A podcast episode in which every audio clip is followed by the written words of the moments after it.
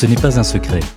Notre environnement est en pleine transformation et des enjeux comme la durabilité, le climat, la diversité et l'inclusion sont sur toutes les lèvres. Et si la finance pouvait jouer un rôle de moteur de changement positif dans notre société C'est réellement l'une de nos convictions.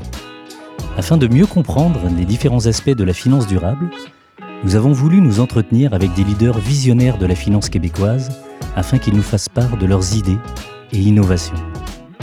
Je suis Alexandre Ovette, associé chez Chapuis Alder. Bienvenue au balado produit en collaboration avec Finance Montréal, au fond des choses. Aujourd'hui, j'ai la chance de m'entretenir avec Guy Cormier, président et chef de la direction du Mouvement des Jardins. Nous discuterons entre autres d'investissement responsable, d'économie circulaire et de l'importance accordée à la jeunesse pour que vous puissiez en apprendre un peu plus sur les priorités du plus grand groupe financier coopératif en Amérique du Nord et, bien sûr, de son leader.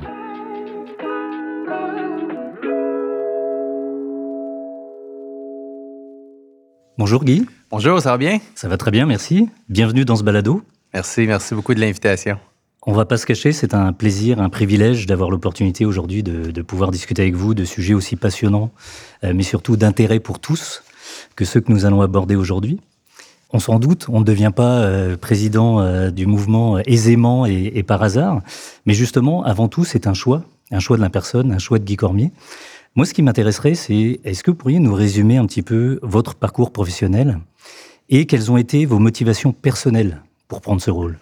Ah, écoutez, euh, un, moi, je suis quelqu'un qui vient d'un milieu euh, très traditionnel. Hein. Mon père était un électricien, ma mère était une couturière à la maison. Alors, j'ai été élevé sur la rive sud de Montréal. J'ai fait mon cégep à Édouard Montpetit à Longueuil. Et puis, euh, à un moment donné, le monde des affaires m'intéressait. alors, je me suis inscrit à HEC Montréal dans un bac en finance économie. Est-ce que je voulais devenir président d'entreprise à ce moment-là? Absolument pas. Est-ce que je voulais devenir président du mouvement des jardins? Absolument pas. Mais est-ce que j'avais de l'ambition? La réponse c'est oui. J'ai commencé à travailler très jeune. J'aimais faire plusieurs choses en même temps. Euh, j'avais le goût d'apprendre, j'avais le goût de, de, de, de, grandir. Alors, le bac à HEC m'a grandement aidé. Et quand je suis sorti de ce bac-là, je suis devenu directeur de compte entreprise. Et là, j'ai découvert le monde des entrepreneurs, le monde des affaires. Puis oui, j'avais mon bac en finance, puis j'avais appris la finance, mais rapidement, j'ai découvert que ce qui me faisait beaucoup plus triper, excusez-moi le terme, c'était vraiment de parler avec les entrepreneurs, leurs projets, les emplois qu'ils créaient, les communautés qu'ils soutenaient, les projets d'expansion. Et là, j'ai vraiment eu du fun. Et là, je me suis dit, ben la finance, c'est pas seulement des chiffres pour des chiffres, c'est vraiment comment ça aide du vrai monde à réaliser des projets pour avoir de l'impact dans la société. Et là, j'ai réalisé, oui, j'aime la finance, mais j'aimais beaucoup la stratégie, l'entrepreneuriat. Alors, je suis retourné faire une maîtrise à l'université, un MBA en action. Et là, ça m'a permis d'avoir une grande leçon d'humilité. Parce que là, tu, tu, tu es assis avec plein de gens de d'autres entreprises, de d'autres milieux, fin vingtaine, début trentaine challenge des idées, euh, remet en question des concepts, la théorie que tu avais appris, la pratique que tu avais appris. Et, euh, et, ça a été vraiment une expérience très riche pour par la suite avoir différentes offres, différents intérêts. Et, les gens me disaient, Guy, euh, va travailler à Toronto, va travailler ailleurs à travers le monde, tu vas faire bien plus d'argent, puis tu devrais donc faire ci, faire ça. Mais moi, j'aimais Desjardins. J'aimais cette organisation-là pour ses valeurs, pour ce qu'elle fait, pour l'impact qu'elle a dans la société. Euh, j'y avais travaillé, j'y travaille toujours. Alors, est-ce que je voulais devenir président à ce moment-là? La réponse est toujours non. Mais est-ce que j'avais de l'ambition de progresser, de croître? Et, et c'est ce qui s'est passé. Euh, j'y suis resté, je suis devenu directeur général de caisse, vice-président finance, par la suite membre de l'équipe de direction au niveau de tout ce qui touche nos activités bancaires aux particuliers. Et euh, au tournant de 2015, euh, comme membre de l'équipe de direction, ben là, tu te mets à penser, tu te dis, oups, moi, euh, j'ai une vision pour le futur de Desjardins, j'ai le goût de grandir. Et pourquoi je voulais devenir président du mouvement Desjardins? C'est pour quelques raisons. La première, je souhaitais que Desjardins se branche sur ses membres et ses clients.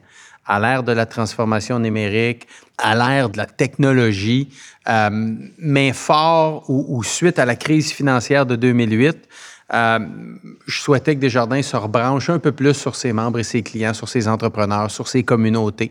Alors pour moi, c'était extrêmement important et c'était au cœur de la vision, ce que je souhaite amener à travers mon implication comme président du mouvement Desjardins et rendre le mouvement Desjardins plus simple, plus simple pour ses membres et ses clients dans la façon de faire affaire avec nous. Un Desjardins, construire un Desjardins beaucoup plus moderne, encore plus moderne, euh, pas seulement une question de technologie, mais comment on embrasse le 21e siècle avec notre façon de penser, avec notre façon de voir les choses, puis un Desjardins qui est résolument humain. La force du mouvement Desjardins, c'est d'être une organisation de 50 000 employés, très humaine, très près des gens, très respectueuse et de nos membres clients et de nos employés. Et ça, pour moi, c'était ce que j'avais le goût d'apporter, puis de continuer à faire croître le mouvement des jardins et de jamais perdre de vue. Moi, c'est très important pour moi. Je ne suis pas que président d'un grand groupe financier. Pour moi, le mouvement des jardins au Québec, c'est un grand leader socio-économique, c'est un grand fleuron. Euh, et, d'être président de ce fleuron-là, c'est extrêmement important pour moi sur l'impact que le mouvement des jardins peut avoir sur autant de personnes. Et vous incarnez effectivement euh, très bien ces valeurs. Moi, j'avais une question peut-être un petit peu provocatrice, mais aujourd'hui, le, modèle de Desjardins est finalement un modèle euh, quelque peu atypique dans le milieu des institutions financières, puisqu'un modèle coopératif. Est-ce que c'est toujours pertinent aujourd'hui un modèle coopératif? Ah, écoutez, plus que jamais. Regardez ce qu'on parle pendant la COVID, puis même un peu dans les années avant la COVID. Regardez ce qu'on parle depuis un an et demi ou deux. On parle d'entraide, de solidarité, d'achat local, de reprendre le contrôle de notre économie, de penser plus à long terme et pas seulement à court terme. C'est ça qu'on parle là, vraiment. La COVID nous fait réaliser ça. Dans les deux, trois dernières années, avant la pandémie, on voyait que des gens se questionnaient sur le modèle économique en disant, ben, faut plus d'humains, faut penser plus à long terme. Le capitalisme des 40 dernières années a créé des dommages. Euh, on le voit sur l'environnement, on le voit sur les inégalités. Ben, le mouvement coopératif, c'est quoi? Le mouvement coopératif, premièrement, ça appartient aux membres. La coopérative appartient à ses membres. On oublie ça, là, mais Desjardins n'appartient pas à des actionnaires à travers le monde. Le Desjardins qu'on connaît aujourd'hui, depuis le début, appartient à des membres de caisse qui ont décidé de faire affaire avec la coopérative. Personne ne peut faire une offre d'achat hostile sur Desjardins. Personne ne peut acheter Desjardins puis le délocaliser ailleurs à l'étranger. C'est ça le modèle coopératif. C'est une force importante. On oublie ça, mais c'est important. Deuxièmement, l'entraide, la solidarité. Il n'y a pas un aréna, un terrain de soccer, un club de chansons, une école que vous ne voyez pas un logo des jardins à travers le Québec parce que Desjardins est engagé dans son milieu. Puis troisièmement, à la fin de l'année, là, ben, une partie de nos profits, de nos excédents, 350, 400 millions par année, on retourne ça à qui? On retourne ça à nos membres propriétaires de la coopérative. On n'envoie pas ça en dividende à des investisseurs à travers le monde. On retourne ça à du vrai monde ici au Québec qui peuvent prendre cet argent-là puis contribuer à l'économie ou juste faire vivre leur famille. Alors, ce modèle-là, basé sur des valeurs d'entraide, de démocratie, de solidarité, d'argent au service des personnes, c'est extrêmement important pour nous. Puis quand je regarde ce que la société parle là, au sortir de la, pandémie ou la, la société nouvelle qu'on veut construire, le lien avec les valeurs coopératives, il est presque 10 sur 10. Alors moi, je suis convaincu hmm. que les coopératives sont plus pertinentes que jamais. Je suis complètement aligné avec cette vision. Et justement, parlant de coopération, Effectivement, on l'a vu, perçu. Euh, Desjardins a été et continue à être un acteur majeur dans cette période pandémique si particulière, via des nombreux appuis sur des campagnes de sociofinancement, financement participatif, etc. Mais en même temps, la réalité, c'est qu'il euh, faut aussi avoir un bilan positif pour continuer à exister et à, soutenir justement cette communauté. Donc, comment aujourd'hui vous avez réussi à trouver cet équilibre? Quels sont les, les enjeux? Comment vous jonglez finalement avec tous ces défis? Ah, C'est une bonne question. Pour nous, pandémie, pas pandémie, le focus, la clarté, c'est très évident, c'est nos membres et nos clients. Travailler toujours dans l'intérêt des membres et des clients. Donc, dès le début de la pandémie, l'arbitrage qu'on a eu à faire dans les excédents, l'accompagnement de nos membres et clients, la prise de risque, le long terme versus le court terme, c'était très facile à arbitrer. Qu'est-ce qui est le mieux pour nos membres et nos clients?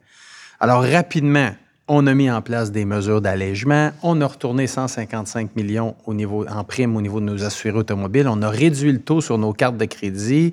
On a accompagné plus de 350 000 personnes en leur donnant de l'aide par rapport à leur remboursement de prêts. On a lancé un fonds de 250 millions, fonds du grand mouvement, pour injecter dans la société. Et est-ce que la recherche du profit était vraiment la première priorité? La réponse, c'est non. Hmm. Il fallait avoir une vision à long terme pour ce qui était bon pour nos membres et nos clients, pour les aider à passer à travers cette situation-là. C'était ça l'objectif. Parce que à la fin de la journée, quand nos membres et nos clients sont prospères, quand les milieux sont prospères, ben automatiquement, le mouvement des jardins va être prospère. Puis écoutez, on en fait 2, 2,5 milliards d'excédents par année. Alors, on n'est pas gêné de faire de l'argent, là. mais l'argent qu'on fait, on la met au service de nos membres et nos clients en réinjectant dans les communautés, en investissant dans nos technologies, en améliorant notre offre de services. Et c'est ça la force du modèle coopératif, d'être capable de penser à long terme en n'ayant pas cette pression-là nécessairement du court terme, mais en étant efficace dans notre performance. Je pense que c'est ça la, clé qui, dans la pandémie, nous a aidé à arbitrer facilement les choix d'affaires qu'on avait à, à, opérer parce que nos valeurs étaient claires, puis l'importance de nos membres et clients était très, très, très significative. Mais ça s'est vu et ça a été, je pense, très apprécié de, de, de l'ensemble de la communauté. Je voudrais aborder un terme un petit peu différent. Chez Finance Montréal, chez Chapuis Holder, aujourd'hui, la diversité et l'inclusion sont devenues, euh, ouais. est devenu un enjeu très important. Et ça semble être également un élément important pour Desjardins, non seulement pour Desjardins, mais aussi pour, pour vous personnellement, puisque j'ai lu, j'ai lu que vous aviez eu le prix Catalyst, un prix qui récompense au Canada les entreprises qui encouragent la participation des femmes à tous les niveaux. Déjà, bravo. Merci, c'est gentil.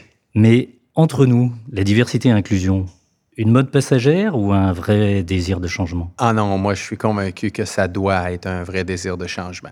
Et il ne faut pas le voir, la diversité, sous l'angle de ça prend tant de femmes, ça prend tant de communautés culturelles, il faut atteindre des ratios de ci. Non, non, ça, là, c'est de la bouillie pour les chats. Là. La réalité, là, c'est que ça prend de la diversité et de l'inclusion parce que ça va rendre tout le monde plus performant. C'est carrément ça. Si pour n'importe quelle entreprise, une firme de consultants arrivait avec un outil pour rendre l'organisation plus performante, bien, tout le monde prendrait le temps d'écouter. Hein? Bien, c'est prouvé et c'est documenté par des recherches qui n'en finissent plus que plus de femmes, plus de communautés culturelles, plus de jeunes, plus de diversité, diversité axée sur l'âge, le sexe, l'orientation orient, sexuelle, euh, l'histoire. Euh, c'est prouvé que ça, ça enrichit les débats, ça enrichit les réflexions, ça aide à prendre de meilleures décisions et ça rend les entreprises plus performantes. Alors aujourd'hui, une entreprise qui ferme les yeux sur la diversité et l'exclusion, ben, c'est une entreprise qui accepte de ne pas utiliser un outil, un moyen qui va rendre l'entreprise plus performante. Alors moi, je suis convaincu que ça ne peut pas être une mode passagère, ça doit être absolument une façon de penser, une façon de gérer son entreprise dorénavant dans le futur. Et je regarde ce qu'on a fait, nous, chez nous, dans les dernières années. Aujourd'hui, vous avez le comité de direction du mouvement des jardins qui a autant de femmes, autant d'hommes. Je peux constater régulièrement l'apport de chacun et chacune autour de la table, la diversité de points de vue, diversité d'opinions. Vous avez un, un conseil d'administration qui a plus de 35% des membres qui sont dorénavant des femmes. Euh, vous avez des directeurs généraux de caisse, une haute direction où on a fait encore plus de place aux femmes. Alors ça, pour moi, là, c'est vraiment, et je peux constater à chaque jour la diversité de points de vue qui a enrichi notre perspective. On a signé plusieurs protocoles euh, par rapport à Black North Initiatives, tout ce qui touche les communautés autochtones. Pour nous, c'est important et de continuer dans ce sens-là. On est meilleur aujourd'hui qu'on était il y a cinq ans puis on va être meilleur dans cinq ans qu'on l'est aujourd'hui. Et je suis convaincu, en tout cas chez Desjardins, pour moi personnellement, c'est loin d'être une mode passagère.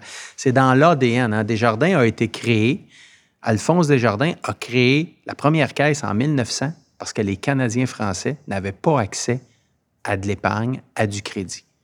Et il voulait de l'inclusion pour ces gens-là. Ces gens-là étaient exclus du système. Donc, la base même du mouvement des jardins, c'est d'inclure des gens dans un système. Et aujourd'hui, c'est resté très significatif, même après 120 ans d'existence, s'ouvrir aux autres, accueillir, et ça va clairement être plus qu'une mode passagère, j'en suis convaincu. Espérons-le, effectivement. Autre sujet d'importance, l'investissement responsable, c'est-à-dire l'investissement qui intègre euh, les critères environnementaux, sociétaux et de gouvernance, ou ESG, comme on a coutume de les nommer.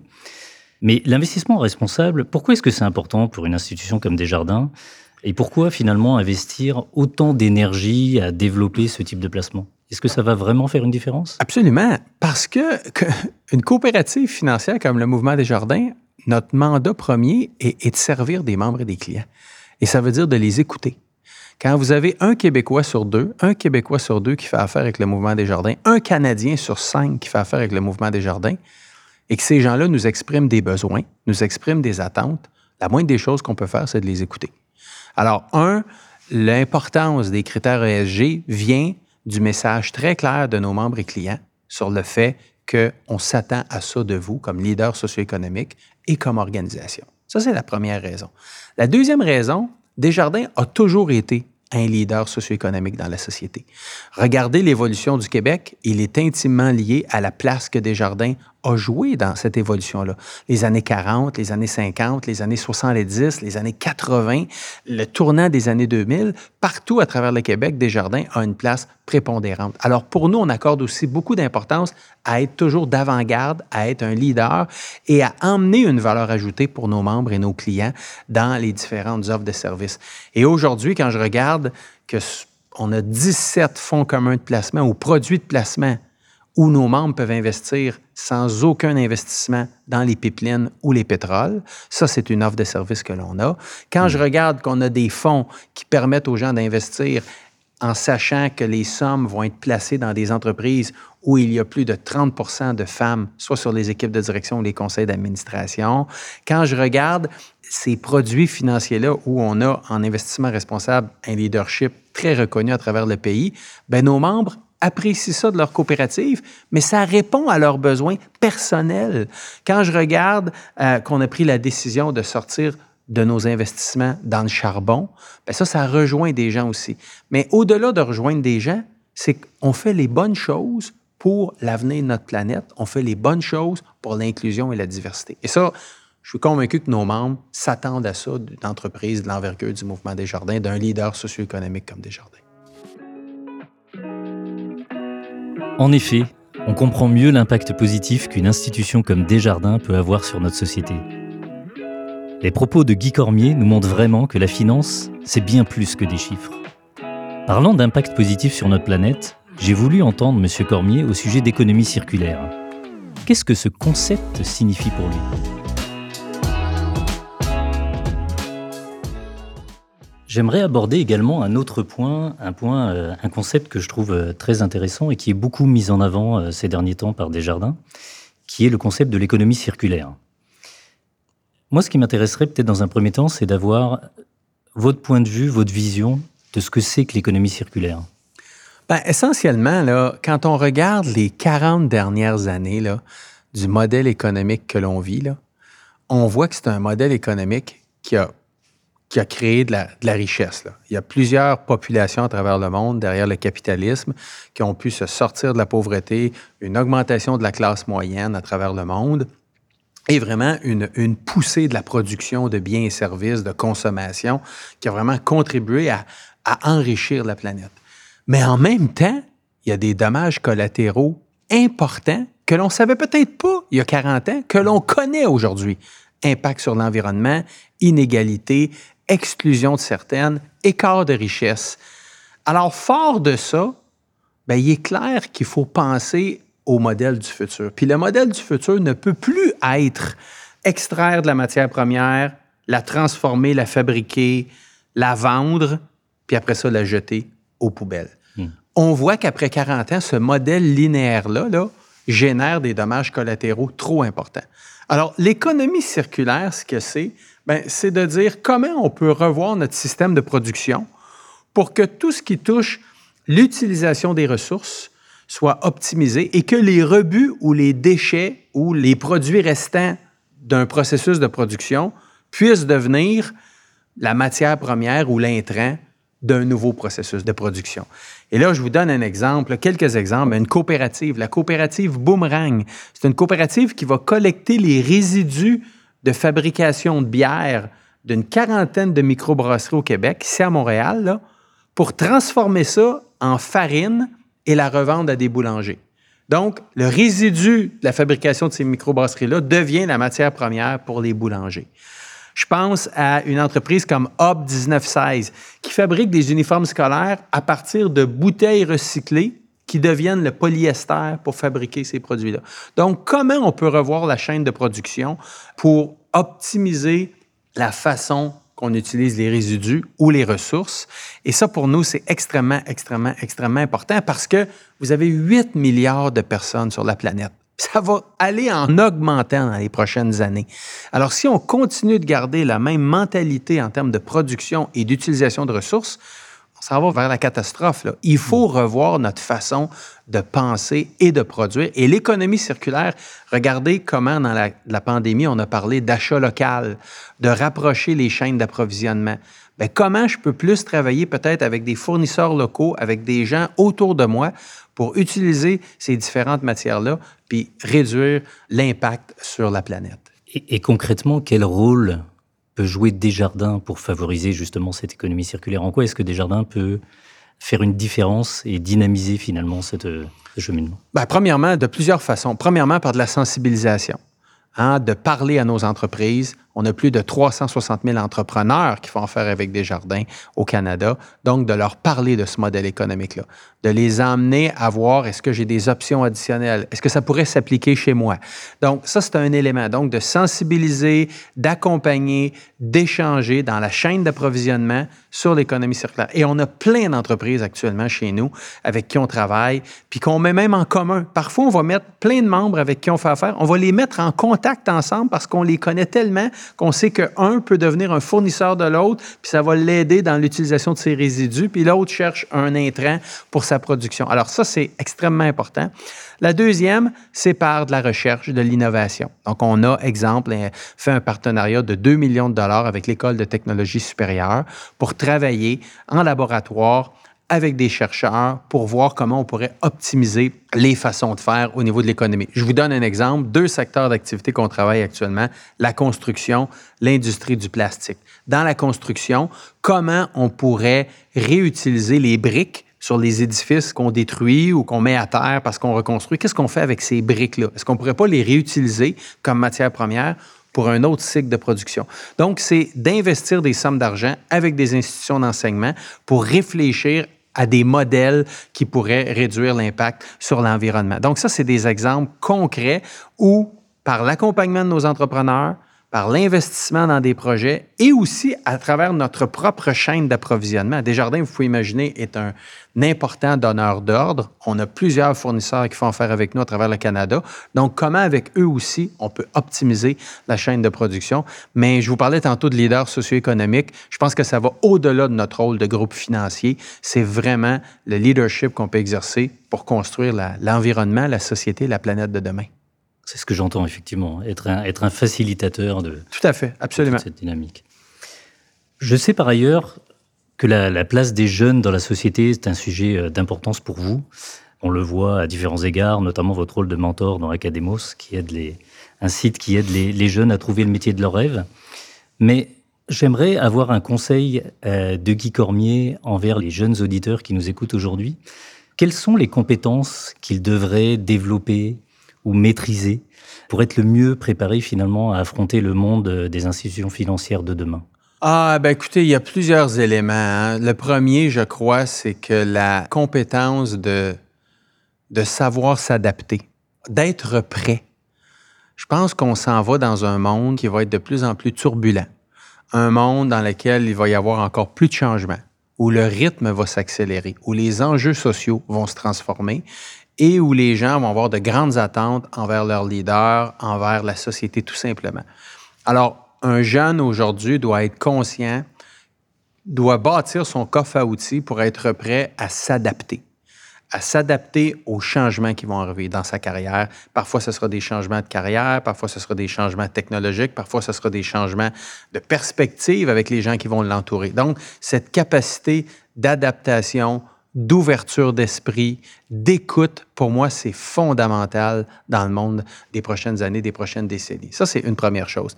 La deuxième chose, vous avez au Québec une jeunesse qui a tellement de richesses. Puis là, je compare à plusieurs pays à travers le monde. Vous avez une jeunesse qui maîtrise souvent deux langues, trois langues, qui est ouverte sur l'Amérique, mais qui a parfois un pied avec nos, racines européennes.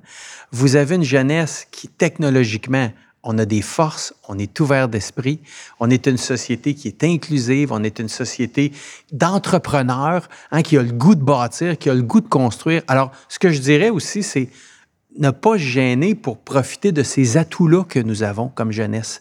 Puis vraiment avoir confiance en nous, puis avoir le goût de conquérir, puis d'avoir le goût d'avoir de l'ambition. Oui, les défis sont grands. Oui, on peut regarder les prochaines années en se disant Oh mon Dieu, euh, ouf, euh, vers où on s'en va? Mais en même temps, c'est plein d'opportunités pour grandir personnellement, mais aussi pour réaliser des choses qui vont faire que dans 20, 30, 40 ans, ces jeunes-là d'aujourd'hui vont être fiers d'eux parce qu'ils vont dire c'est moi qui ai réglé ce problème-là à travers la planète ou c'est moi qui ai contribué à améliorer le sort du monde. Et ça, pour moi, c'est extrêmement stimulant. On l'a vu, on l'a entendu au cours de ce balado. Euh, Desjardins est, est, beaucoup plus qu'un simple acteur en fait euh, des institutions financières, est aussi euh, fortement impliqué dans toute cette réalité. Merci, merci d'avoir partagé ces éléments avec nous. Peut-être un dernier point en conclusion. Comment entrevoyez-vous l'avenir pour Desjardins? Radieux?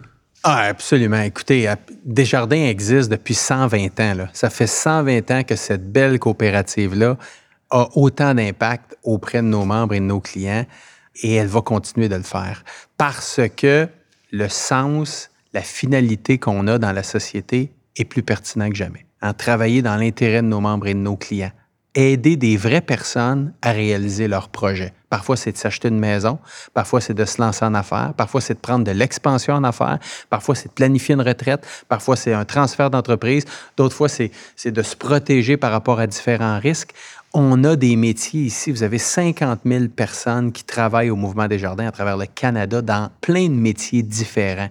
Et ça, pour moi, ça me rassure. La marque, elle est très forte, elle est attirante tout récemment, on a été reconnu comme l'institution financière la plus cool auprès des jeunes. Donc, la marque, elle est tendance. Les gens veulent venir travailler pour une organisation qui a des valeurs fortes comme celle du Mouvement des Jardins et qui offre en même temps autant de possibilités de carrière puis autant de moyens financiers. Alors, moi, je n'ai pas d'inquiétude par rapport à l'avenir du Mouvement des Jardins. Et en plus, en plus, bien, tout le virage technologique que l'on pilote actuellement, tout cette reconnexion avec nos membres, avec nos clients, avec nos communautés, bien, ça va nous rendre encore plus forts. Et moi, je suis convaincu, convaincu que le Mouvement des Jardins a de belles années euh, devant lui. Ben, merci beaucoup. Je suis également personnellement convaincu après cet échange. Sincèrement, merci, merci pour ce moment de partage et, de, et de discussion. Merci Guy. Merci, ça a été très agréable. Merci beaucoup. C'est ce qui conclut cet entretien inspirant. Et vous, êtes-vous maintenant convaincu que les coopératives sont plus pertinentes que jamais? Est-ce que cela résonne avec vous de ne pas voir le profit comme la principale priorité, mais bien de penser à long terme?